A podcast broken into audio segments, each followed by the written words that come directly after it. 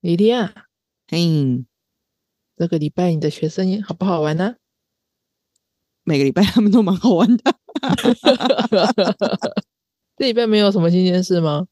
嗯嗯嗯嗯嗯，每一次上课我都蛮快乐的呀。嗯那个，因为我最近有在带他们玩拳击嘛，嗯嗯然后拳击之后我们会做一下核心，嗯嗯大家就会一起做棒式或是做侧棒式。嗯，他们有时候会自主自主追加啦。不过我觉得比较有趣的是，嗯、因为他们是不可以干扰彼此的。嗯，他们会在做棒式的时候怎么样？开始讲起冷笑话，这个也是这个也是干扰的一种吧？我觉得很棒哎，就是怎样？讲冷笑话，然后逗别人笑，然后对方就失败了。对，你的肚子一样会发抖，但是你会很快乐。然后我就会在这个环节里面收获非常非常多的冷笑话。然后我最近也开始非常刻意的去收集冷笑话，等他们 下次做棒式的时候，我我我也要干扰他们。你也要跟他们 PK 就对了，不能只有我被干扰，是这样的意思吗？对呀、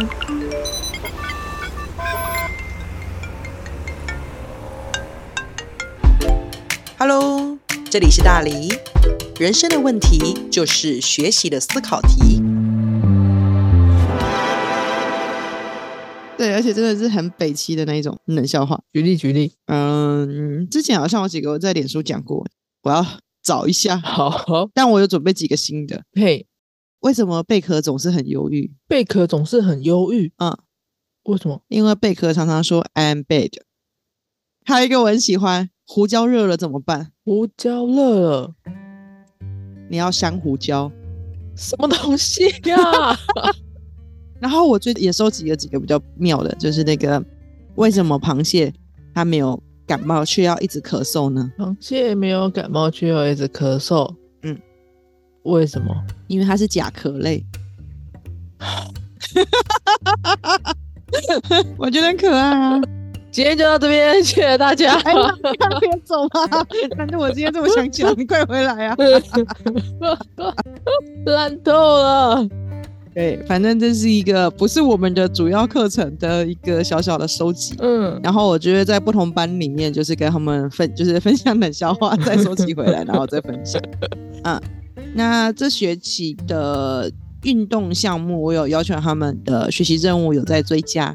就是学习运动有很多时候是在学习操控自己的身体的力道，对，掌握自己感知的边界，这样。对，所以我有让他们用画图的方式来作为自己的学习复盘，嗯，就是画那一种火柴人。哦，然后画的时候就可以在旁边标，就是标注那个力矩的长度，然后跟力矩的方向，这样。嗯嗯嗯嗯，所以这也是一种，嗯、我觉得可以蛮好的帮助他们去做学习回顾。因为就是学习回顾，它不一定要用平量的方法来做，它其实可以用很多很多元的复盘形式来做。一般我们想象大概都是考试啊，嗯，那体育课可能就是练习投球啊，比方说你要在某个时间内投多少球，或者是呃，例如排球你可能要举球几下这样子之类的。对，那个就比较类似于评量的指标。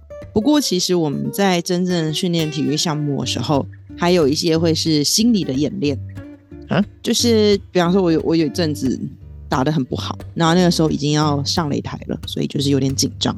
就有一次我们教练就把我叫下来，然后他就叫我不要急着回拳，然后他就跟我讲了一段话，问如果是这个时候你会怎么办？如果是那个时候你会怎么办？然后那个时候我是闭上眼睛的，所以等于我在心里模拟演练一次，哦然后演练完了之后我再上台，然后我下一次上台就非常的顺。哦，就是先想好一些状况，然后你可以怎么做应应之类的。对，因为在那个当下，我缺乏的不是我的激励，我缺乏的是我的思维，嗯我的思维没有到位，然后我又一直操演我的身体，我的身体就越来越累。这就是为什么小孩子熬夜读书，有时候状况反而更不好，嗯。因为你把你的体能给消耗到很低，但是你的大脑的训练又没有清楚到位。嗯。所以学习复盘还蛮大的一个成分是把你今天的思考理路再走一次，而在走一次的过程里面，为自己去标注一些更重要的项目。可是像我们这种记性不太好的，嗯，想不起来我那一段时间在做什么的话怎么办？就是我可能一天当中我的嗯记忆有些丧失，这种我要怎么帮自己一天做复盘？哦，那就会有比较简单的复盘方式啊。哦比较简单的复盘方式就是只要记下你最什么样的一件事就可以了。哦，但是当然，最什么样一件事只是个方向，它是一系列嘛。第一个是最什么样的一件事，然后你嗯自己填形容词，嗯嗯它就是问你情感的极致嘛，嗯然后再问这件事情给你什么启发，嗯所以嗯它可能带给你思维上的改变。然后最后再问这件事情会给你带来什么样的下一步行动，再往后。嗯，哦，那像这样子的情况就可以。而且其实复盘做久了，小朋友的记忆力会越来越好。嗯，因为他必须要想到今天某一个最让自己怎么样的一个事情，那个 moment 是吗？对，他会习惯 recall 他自己，他会不断的去唤起他的回忆。就是他在整理的时候，他会练习用比较大颗粒度的方法去做。嗯所以我自己还蛮感动的是，我们有个孩子，他以前复盘只写一小段，然后他现在已经我看一下，可以写一大段了是吗？他这学期开始已经可以写五段了。哦，对，虽然这五段就是比重跟配置还没有很好，但是你其实不用去挑它，你就是让他一直做复盘。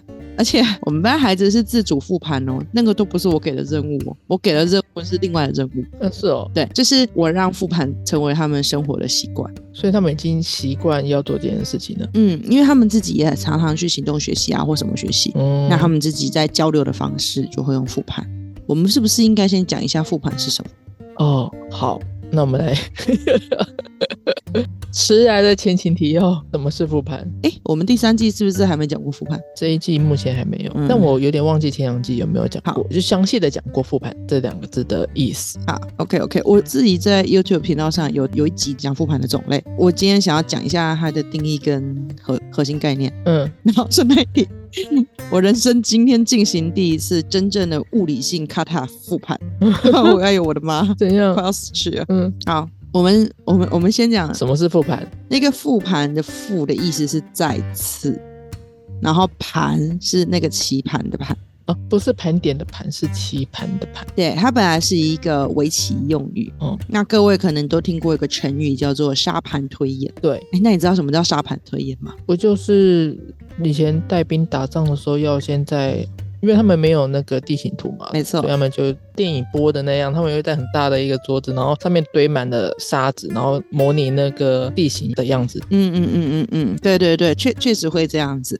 呃，也有可能是因为他们没有纸的关系，所以就会用这一种类似沙盘或是沙盒的形式去做一下记录。不过在那个时候打仗用纸来记录这件事情也是很危险的。如果你有间谍的话，你就把纸偷走，它就会那个了。所以用沙盘是最最安全的，因为你沙所以间谍就把沙给偷走，打回去说：“哎呀，一场空。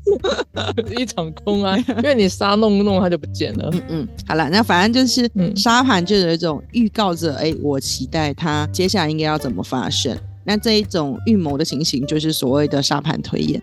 那最有名的沙盘推演又形象化的是，有一阵子 Netflix 出了一个剧叫《后后羿弃兵》吧？我知道你有看吗？后羿骑兵，我还是骑，弃兵，我我我没看。它是一个西洋棋的棋路。嗯那个女主角她因为从小是没有棋盘在自己身边，所以她晚上睡觉的时候都会看着天花板，然后想象一个棋子。然后电影里面就把她的想象给演出来了，超级厉害的。酷哎，对，就是非常像《哈利波特》里面的魔法学院的教室，他会自己去移动他的棋盘跟脚步。然后我就哇，我第一次看到沙盘推演被清楚的用演的方式演出来，这个还蛮有趣的。嗯，那你你今天既然有沙盘推演，但是实际上开始战争，无论你是真正的带兵打仗，或者是你真正的呃下棋啊，或者是你去做一些学习项目，那一定会有跟实际上不太一样。对啊。假设我今天早上起来想说我要做 A B C 注一，可是可能实际上到了晚上我只完成了 A。谢谢你 清楚的暴露了你今天如何浪费时间。对，这是很有可能。不是，也有可能，也有可能是那个 A 对很很很难啊，很很困难，我要需要做很多力气，就是在花这个时间上面，然后导致 B、C 注一是没有被完成，或者是只做了一半，或者做一点点，或者是或者是甚至只是把答案打开，然后都还没有空去处理。那我考考你，你你讲的是跟实际完全不符的情况。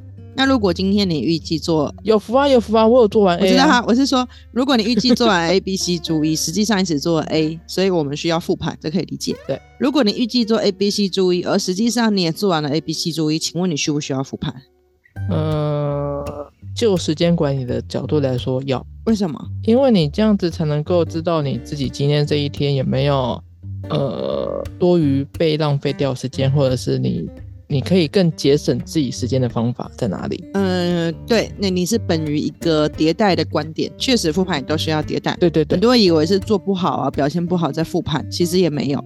如就算他跟你预期的都一样，可是感受可能会不一样，嗯你也需要复盘。这感觉就很像你今天用 Google 地图，然后去想一下明天我要到那个地方去玩，刚刚你把这个路线给抓出来，那实际上明天你开车，你的路完全照这个路线，对，可是你在某个转角看到什么风景，有什么感受，其实是很值得被复盘的。嗯，而且就算你依着导航走，可可是你有可能会走错了一个路口，或者是错过了一个要转弯的路口，你就要导致你要花很多时间去绕啊绕啊绕，再回到正确的道路上。而且有的时候导航给的地图未必是最正确的。哎，对，实际上走可能还会遇到塞车或遇到很多的情境，对啊，对啊，那些都是需要自己在经验当中去进行的。嗯嗯，好嗯那反正沙盘是这样，那复盘其实就是在整个东西结束之后，呃，我自己会解那个复是再次的复，所以我会用积极复积极的复。是 again 的意思。对，不过目前也是有人用翻覆的覆，有盖住跟盖起来，就是把棋盘给翻过来，哦，那也是另外一个写法。可是我自己就比较喜欢是再次。嗯那刚刚露露说那个盘是盘点，那就是盘点就是清点项目。对，不过复盘的意义倒不只是清点，你有做完还是没有做完，因为那样子就变成 checklister，对吧？嗯嗯嗯嗯，to do list 这样子。对对对对对，但是它不只是 checklist，它不只是处理事，也处理情，也处理理。复盘它本身要回顾嘛对，所以它必须要有完整的叙事的脉络。嗯那复盘它还需要有一些启发性，所以通常会去看你有没有情感的体悟或哲理上的领悟。嗯所以你在情感上哪里你发现你可能很重，你可能很淡，嗯，在哲理上你有什么新的领悟、新的启发，它必须要含括这些项目。哦，所以大体而言，复盘本身它是在当下时刻对于过去已经发生的事情进行反思，嗯进而提出对未来的下一步行动。嗯，所以它一定会有三个时间轴。三个时间轴。嗯，我在现在此刻嘛，对啊所以我现在去看，对，然后过去嘛，对吧？嗯，然后再往下去推演，哦所以是不是会有未来？哦我现在回想过去嗯发生什么事情，对，然后我现在的感觉是什么，对，跟我下一次可能也许明天要打算怎么做这样子。对，所以它先有一个很明显的时间轴，再来它会有启发性嘛，嗯，因为他要有情感，刚讲了情感的体悟跟哲理上的领悟嘛。嗯嗯嗯嗯嗯，而、我自己写复盘很注重交流性，就是我可以直接把我的复盘跟别人分享，然后别人看我的复盘，就好像体验过我所体验的。嗯，甚至因为我的复盘，他不止体验他没体验的，他可能即便跟我有一样体验，却因为我的复盘而有更深度的吸收。嗯嗯这个就是大家很喜欢看三分钟说完一部电影或者五分钟讲影评的关键。哦，嗯，他其实会跟你补充更多的细节，然后让你起到共学激荡的作用。嗯嗯，所以复盘的形式就蛮多种的。所以像我让他们打拳击，可是我让他们的复盘的形式再回顾今天做了什么，可能是用图像的形式。嗯嗯，哦、他就有很多的做法他。们可以画图，简单的图这样子。对呀、对呀、而且他写复盘，你就可以跟他核对教学重点是对还是错，有没有偏侧。嗯嗯嗯嗯，说到这个，嗯我跟你们说，因为我们都做的很习惯，所以就没什么感觉。嗯，不过说真的，跟第一次做复盘的人相比啊，那个强烈的感受就出来了。能说对比性吗？对对对，就是如果一个学生他没有复盘的概念，他很容易写成心得。哦，那就真的会变成三分钟讲完今天。对，但是心得怎么说呢？心得有的时候它是不具有任何迭代作用的，嗯，他就像是啊，今天好烦哦。流水账，流水账这样。对，但是有的时候他连流水账都不记啊，他就只是讲今天欠钱，穷哦哦哦，猫可爱。当然，我这个就讲比较短了。对啊，连流水账都不算。对，而且甚至他可能会去脉络化，他可能就会单纯的只提一个观点，或是只提一个小脉络。可能别的人在读的时候就会觉得就只有这件事情，然后可是你没有前因后果。对，甚至他可能表面上有说他的感想或他的观点，但他的观点因为已经去脉络化了，所以他就会变得变得很怪。就是如果小朋友就写最后拿刀砍人的那个动作，真是有够帅的啦。嗯，好，假设他这样写，一其他人看到他可能会吓到，对啊，就是你上什么内容会出现这个动作，对对对，他我我会这样想，就是啊，为什么样的情景下会会有这种？以及你是不是肯定暴力的行为。嗯但是你可能这一个叙述根本跟课程无关，他可能是在课程里面他自己的一个额外的延伸阅读，嗯然后又或者是今天拿到砍人的这个点的前因后果的脉络，他是在讲一些反战思想的运用，叭叭叭的。嗯，我想到我怎么说了，嘿，就是上一次我有跟小小小朋友讲，嗯、有的时候大环境会让我们逼不得已做出某些事，嗯但是我们依旧可以有我们能够掌握的自由意志。那我就举了一个例子，他就说，呃，在一个国际法庭在判案的时候，有个集中营的官的官员，啊，就我们上上集讲的那个，对对对，就拿枪射杀小男孩那件事嘛。嗯嗯嗯，那今天如果一个复盘不完整的小朋友，他心得就是写说，哈，原来这样子会被判案哦，所以呢，我以后就是还是不要随便开枪射 射杀人。什么啦？这完全没有逻辑。他就没有前面也没有后面，对啊，没有前面没有后面。对他，他整个就会跑掉了。嗯那还有很多是这样子的一个例子，所以有时候心得是危险的。你跟他在同一堂课，你可以理解他的心得，但是实际上你过很久，你也会忘记这一堂课。那你再回来看，你就会发现，哎呀，我自己的文本叙述怎么这么去脉络化？嗯。所以学生要学复盘啦，因为如果学生不学复盘，他的学习记录很容易会沦为心得，嗯。而心得其实不一定可以起到迭代的作用。嗯，那我就会觉得老师要学复盘，对，因为老师如果不学复盘哦，他有时候会很像检讨，嗯，检讨跟复盘有点不一样。有点不一样。对，你开过检讨会吗？嗯，从小到大吗？对呀，我我现在想不起来，一时之间想不起来，你没有什么社团活动有检讨会的吗？没有哎、啊，我们都会先开检讨会，然后再开庆功宴。哦，可能因为我参加的社团都没有什么庆功宴可以、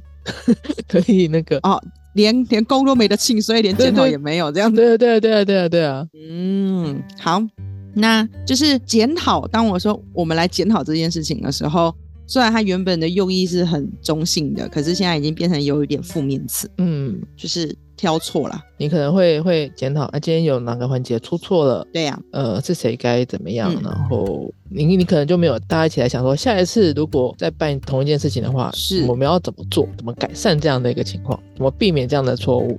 他他可能没有那个环节，甚至你也不会把说啊，今天大家都做的很棒的地方拿出来讲一下，大家回味一下的，给自己就是鼓励一下，可能就也没有这个环节。对，不只为了肯定，因为有些孩子会觉得理所当然，所以你要把好的地方拿出来讲，他才才会知道这个是要继续下去的。对啊，对啊，对啊。可是我们现在想象的检讨会可能就没有这个环节又，不讲好的，只讲坏的这样子。对对对，只讲说今天哪边没有做好，怎么样怎么样。嗯，而且通常会单向变成某某人来骂，嗯，然后如果社团就会就会说你们都怎样，你们都怎样，那就会变成双向的谴责。就变成两边都吵架，都一团的吵在一起。是，所以我觉得教育工作者他也有复盘的概念。首先，他自己在设置题目的时候，他就不可以往检讨的方向去做设题，嗯不能说来大家说说他们哪里做的不好，那大家说他们哪里做的不对。这这个这个叙述本身就很缺乏复盘的概念它，就会需要有一些些转换，而且他可能也要很清楚的明白，呃，复盘这个词我们通常是用在处理思绪上的，所以很多的复盘的模组，它都会给思考的不同的方向。那也有的复盘，它会 take care 到情绪的部分，像情绪复盘的处理跟使用。所以其实自己教育工作者来带的时候，要很小心这个复盘的方向的运用，嗯，会比较安全嘛。那老师要怎么自己有这个概念？我觉得老师也好，学习者也好，都要有一个认知哦，因为你会想要检讨或者想要去指正别人的错，你都有一个假设，就是只有我讲的东西是值得你们学的。嗯，你哪里来的自信？有啊，在以前老师知识就是权威的时代，哦，对了，他们就会觉得同学彼此观摩，可是那个观摩并没有让彼此交流的意思。嗯但是我要讲的事情是，你叫等级一的人看等级一百的人好好学习，其实对他来讲是办不到的，因为他的技能数根本就还没有点到那里。这是一种霸凌，我觉得你。知道我在看手游的频道解说的时候，其实是很难去看到后面的频道，因为他们的专有名词太多了。嗯，可是当你真的很熟的时候，你会知道那个名称它代称的指的是谁，对对对对。对然后，那个意涵代称的指的是谁。嗯，可是，在新手时期的时候，其实你只能听得懂新手的话。对啊对啊对啊，你根本看不懂啊。对啊、我那天去看的时候，就是我最近有迷上一款手游，然后我就很想要知道我的开局应该要写谁。嗯嗯，然后他们就在那边嘛，开局首抽当然首选奶妈，然后补习，然后这个植物，然后不知道谁？然后想说，我打开了，我一个人都找不到。然后他说，然后然后你要去刷这个，然后我就根本找不到东西可以刷，因为太难了。可是对他们来讲，就是新手刚玩游戏，对你如果真的上板找专业的，他就会说来给我给我看你的盘，你这个要重玩，然后你也不明白为什么你为什么我需要重玩。对，然后我也觉得我投入我感觉他说你这样子很浪费时间，怎样怎样的，嗯，就是你有时候会觉得自己彻底的被否定，但我跟你说，我玩一个月之后，我也会明白，我 我最好要重玩，可是那个需要时间去让自己了解啊。但那已经是那已经是一个月后的事。嗯，所以其实你要让一级的人升到一百级，其实应该是先问先升到十级，嗯，因为十级离你比较近，所以十级的人在分享经验交流的时候，他会更明白哦，我现在走到哪个环节。对对对对对等他到十级的时候，他会自己提出二十级的提问。对，我要怎么然后才能够到那边之类的。嗯嗯嗯，对对对对对，这这种感觉，他就是慢慢上来。然后我再跟你讲一件事，在教育三点的概念里面，我们把人当做人来看，所以一个人会有很多个角色。对，好，那一个学生会有很多的技能，所以这个孩子他可能同时有一级、十级、五十级、八十级跟一百级哦。的技能在身上。对，但是他是不同面不同面向。对对对对，所以为什么复盘要复盘多面向？因为这个可能内容它只有十级，可是它的表现形式已经有八十级了。嗯嗯嗯嗯那老师也一样哦，老师的教学专业可能是一百级，嗯，可是老师在处理某个东西或讲述跟讲解的时候，可能只有十级。嗯，就像我刚刚帮你套棉被套一样嘛。你你不需要讲这个环节，那真的很难呢。那不你要先把棉被套再反过来，然后再确认，然后再上下，然后再拉出来，我大概都要一两个小时跑不掉，真是太可怕了。哎、我觉得那个套棉那套真的很难。嗯，然后人人类这种生物，就是其中一块如果很专长，其他的就会很弱。对，我们上礼拜讲过了。没错。所以在这个情况之下，如果你让同才就有人去复盘，他可能会肯定，然后那些人也会。其实我身为一百级的，我是身为级，我也会觉得，哎、这个是有用。嗯，所以我上一次在一个工作坊也是讲交易三点零，嗯然后在复盘的时候，他们不会知道他们在复盘，因为我在上课的时候，我不一定会讲专有名词。嗯嗯嗯嗯，但我会让他们用一些复盘的模组，然后去讨论。其中就有一个人在复盘的时候说，他最惊讶的点是，哦，原来我们的实验团体这么的自由。哦，我听到了，我就吓到，然后我我就赶快反馈，嗯嗯我说不是不的，不是的，是你不讲，我没有发现。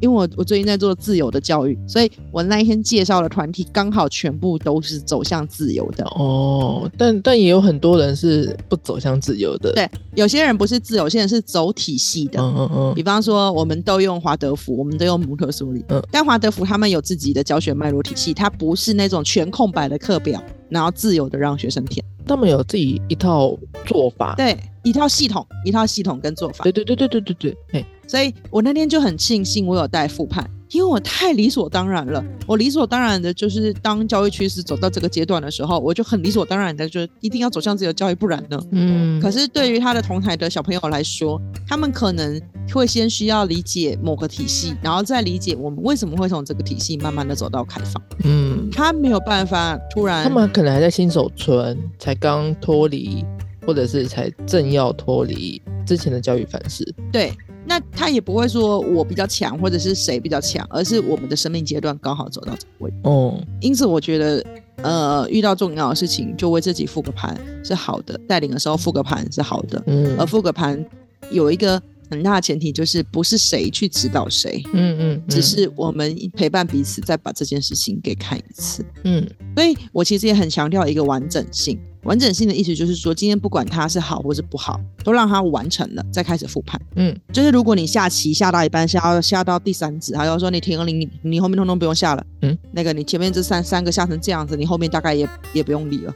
可是其实对那个人来说，他无法感知为什么后面这些不用理。对啊，为什么？对啊，所以你还是要让他自己去走完，然后你再他去思考，那你觉得关键的问题其实出在哪里？嗯我上次带孩子玩海龟汤，嗯海龟汤玩我就顺便带了一个复盘，当然我还没他们不知道自己是复复盘。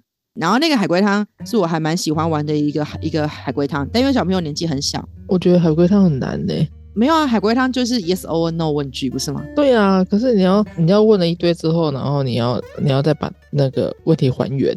哦，海龟汤有一个很好的破解方法，嗯因为它是推理，对吧？对，所以基本上就是你要问出人事实地物，嗯所以你只要知道你的问题，场景搞定了吗？人事实地物，事情搞定了吗？然后时间搞定，地点搞定了，什么搞定了就可以了。你的问题不要一开始先问大，后面再问小，我一开始要问小吗？不是一开始先问大，然后再问小。我跟你讲，海龟汤就是人事实地物先找到，然后问问题的时候先问大，再问小的，不要用小的、小的、小的。像小朋友就问，呃，地点在丛林吗？不是，地点在沙漠吗？不是，地点在，他们只要问我一个问题就好了。地点在海陆空哪一个呢？哦，好那你只要锁定一个，前面其他就不用理了，嗯因为它是开树状图啊。啊，你树状图你如何剪一刀把所有不必要的枝叶都剪掉？你要剪粗的还是剪细的？剪粗的对啊，那你一直在那边修细的叶子有什么呢？哦，好，反正我就带完学生玩海龟汤，嗯然后我再回过头来问，呃，你们好玩海龟汤刚刚花了很多时间，如果你们要快一点完成这个游戏，你觉得有哪些问题是关键的？然后小朋友就会提，其实那几个问题是关键问题。然后呢，就有几个小朋友说，刚刚有一个问题被问了六次，那就代表我们没有听彼此的答案。哦，好啦，这件事情就是他们体悟的。但是如果我是一个霸道的老师，我觉得他们不符合，我可能就会在我们第三次的时候说，你们都没有听别人的话，我后面就不用讲了，我们不玩了。我如果是学生，我应该会觉得很难过，又很伤心，对，又很生气。为什么就不让我们玩了？又不是说下课时间到了。是露露其实讲的很好的一点是，有时候我们只在乎学习者学什么，可是他在学的时候，他的感受其实也很重要。嗯复盘有的时候可以让我们从这个感受稍稍抽离一点点，因为你拉出来看这件事情，哪怕这个经验是失败的经验，也会因为你的复盘重新产生新的意义，嗯然后也会因为你已经抽离了这一个感受，所以你再次复盘的时候，你可以用更持平客观的角度去看。嗯嗯我觉得这样子的复盘才会发生到它的意义。嗯嗯那我讲的复盘，它是一种工具模组，它是一种行为，它当然也会是一种思维，它可能会表现在呃学习者、教育工作者他们在讨论的形式上，它可能会展现在 feedback。可是我们现在还很注重在评量，可是评量之后的评量才是真正重要的，也就是评量结果已经结束了，你怎么复盘再讨论，你如何看待你的评量结果？嗯嗯嗯显性课程看得到的是评量，但隐性课程看不到的是评量之后的评量。今天假设你用一个很自由开放的评量，比方说你用让孩子办一个成果市集，让他们去摆摊，然后很快乐的弄完了，结果你评量之后的评量说，来，我们开检讨会，嗯，哪个摊位卖最少，来自己出来说，好可怕哦！太可怕了吧？哪个哪一个摊位没有达标，自己出来？对啊，所以这就蛮好笑的。然后我就想到顾老师最近发了一篇新的文章，嘿，啊，那标题写的很好，也是我很想说的。他说他的标题叫“不要再问我哪些方法是不是教育三点零了”，我都可以感受到被问到烦。因为在台湾，在台湾在讲素养出题，也好多人会问我，戴老师要出到什么才算是属于素养试题？对对对对对，到底什么叫做素养？素养到底要怎么准备？然后我那时候我也就受不了说，我就跟他说，当你追求体可的时候，你你就已经不太素养了。所以一样道理，当你去问哪个方法是教育三点的时候，其实你就不太教育三点。